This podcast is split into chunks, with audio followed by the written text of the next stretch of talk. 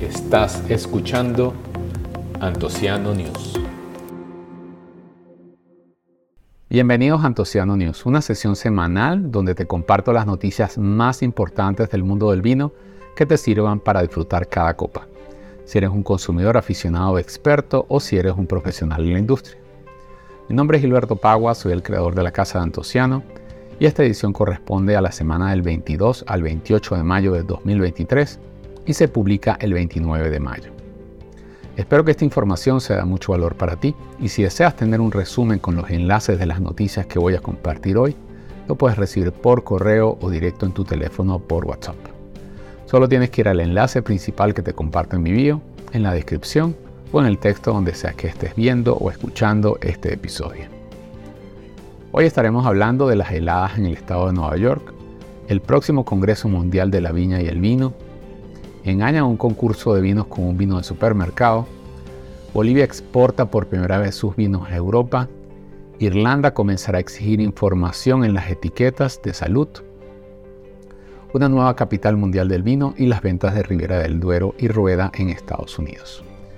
El vino que voy a presentar en este episodio es Pollo al Tesoro Il Sello 2018. Este vino de la denominación de origen controlada Bolger y Rosso es una mezcla de Merlot, Cabernet Sauvignon, Cabernet Franc y Petit Verdot. Tiene 15 meses en barrica de roble francés, de las cuales 30% son nuevas y el resto usadas.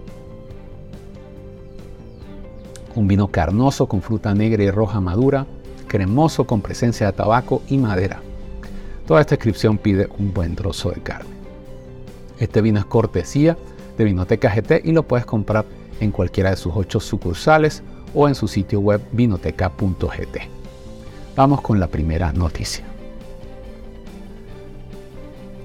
La primera noticia habla de que el estado de Nueva York también sufre heladas inesperadas. Esta noticia viene de Wine Enthusiast y en el episodio 16 les mencioné de las heladas que hicieron mucho daño en Castilla y León. Ahora las malas noticias vienen de Estados Unidos. Y es que hace pocos días en el estado de Nueva York sufrió una caída de temperatura por debajo del punto de congelación y ha sido declarada una, como la peor helada en las últimas décadas. En algunos lugares la temperatura cayó 20 grados en apenas 20 minutos y esta situación luego viene luego de haber tenido un abril con temperaturas inesperadamente cálidas por encima de los 26 grados centígrados. Recordemos que este estado es la tercera región con mayor volumen de producción en Estados Unidos luego de California y Washington. Aún no se tiene un estimado de la magnitud de los daños, pero la situación ha afectado a todo el estado y la cosecha sin duda será pequeña.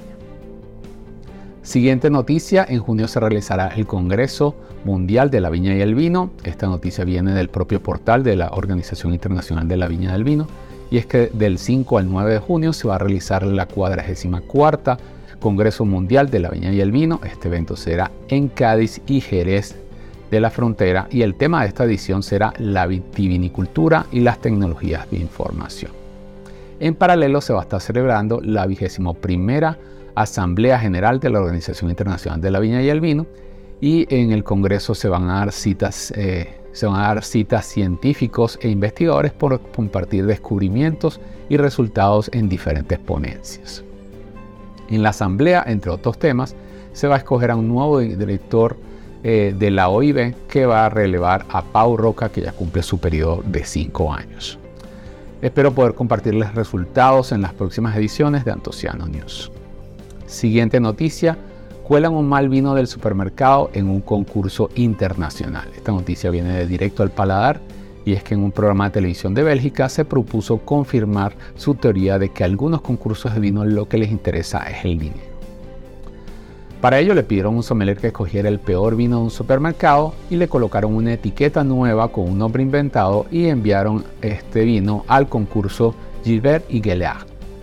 Para participar solo es necesario pagar 50 euros, enviar una botella junto con un análisis de laboratorio del vino y esta prueba de laboratorio también fue inventada. El resultado de la participación ganó una medalla de oro con una nota del jurado alabando el vino. El negocio de esta competición no es ah, tanto la cuota de inscripción, que es baja, sino que luego de obtener una medalla, si un vino quiere presentarla en su etiqueta, tiene que pagar 60 euros por cada mil botellas de vino. Esto lo que me deja claro es que así como hay eh, diferentes niveles de calidad en el vino, también hay concursos de diferentes niveles de calidad. Algunos tienen su prestigio bien ganado y otros no. Y al parecer no les quita el sueño porque este concurso no ha emitido ningún comunicado sobre esta situación. Siguiente noticia, por primera vez Bolivia exporta vinos a Europa. Esta noticia viene de Enolife y, y es porque el mundo del vino sigue expandiéndose y apareciendo nuevos actores. La Cancillería de Bolivia anunció que por primera vez eh, este país envió vinos de producción nacional a un país de la Comunidad Europea. El pedido despachado fue de 7.000 botellas y el destino fue Bélgica. La historia del vino de este país comienza entre 1550 y 1570 para fines litúrgicos, como suele ser en toda América, y la producción comercial en la era moderna comenzó apenas en los años 60. Como dato importante les comparto que en 2020 este país se incorpora a la Organización Internacional de la Viña y el Vino y la producción del 2022 fue de 160.000 hectolitros. Siguiente noticia, Irlanda es el primer país en exigir información de salud en las etiquetas de las bebidas alcohólicas. Esta noticia viene de The Drink Business y es que hay una nueva ley por parte del gobierno irlandés que obligará a resaltar la cantidad de alcohol, calorías y los riesgos de salud relacionados con un producto. Dentro de las obligaciones también se debe incluir el riesgo para embarazadas, enfermedades hepáticas y cáncer. Esta nueva exigencia se volverá de cumplimiento obligatorio a partir del 2026. La Unión Europea y la Asociación Europea de Productores de Vino se oponen a esta ley porque considera que es una iniciativa que discriminaría a los productos importados. La Unión Europea también tiene previsto lanzar una iniciativa de advertencias sanitarias este mismo año y que sea aplicable a todos los miembros de la Comunidad Europea. En lo personal aplaudo todas estas iniciativas si el objetivo es que los consumidores estén bien informados y esperemos que el proceso no tenga muchas complicaciones, sobre todo para los productores. Siguiente noticia, hay una nueva capital mundial del vino. Esta noticia viene de Harper's y es que Hawks Bay se ha convertido en un nuevo miembro del selecto grupo de Great Capital of Wines. Esta organización fue fundada en 1999 y tiene como objetivo fomentar los viajes, la educación y la colaboración e intercambio comercial entre regiones vitivinícolas de prestigio. Hoy en día Hawke Bay es la región vitivinícola más antigua de Nueva Zelanda y la segunda de mayor producción luego de Marlborough. Con este nuevo miembro ya son 12 las capitales de esta asociación y sin duda que este logro aumentará el interés de esta región que se une a un selecto grupo donde están Burdeos, Napa Valley y Mendoza.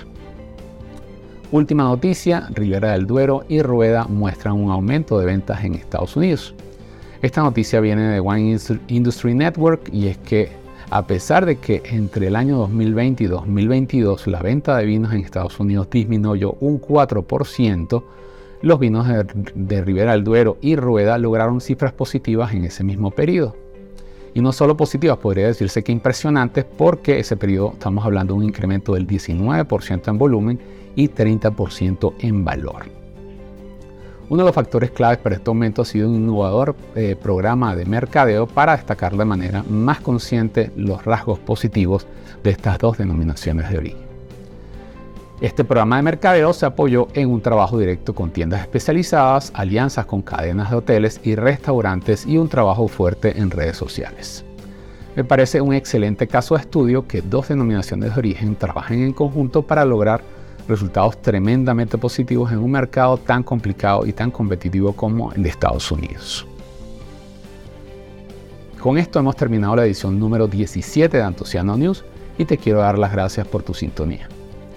Recuerda que esto es un esfuerzo semanal por compartir las noticias más importantes del mundo del vino y te invito a enviarme tus sugerencias de, de temas que quisieras que incluya en estos episodios.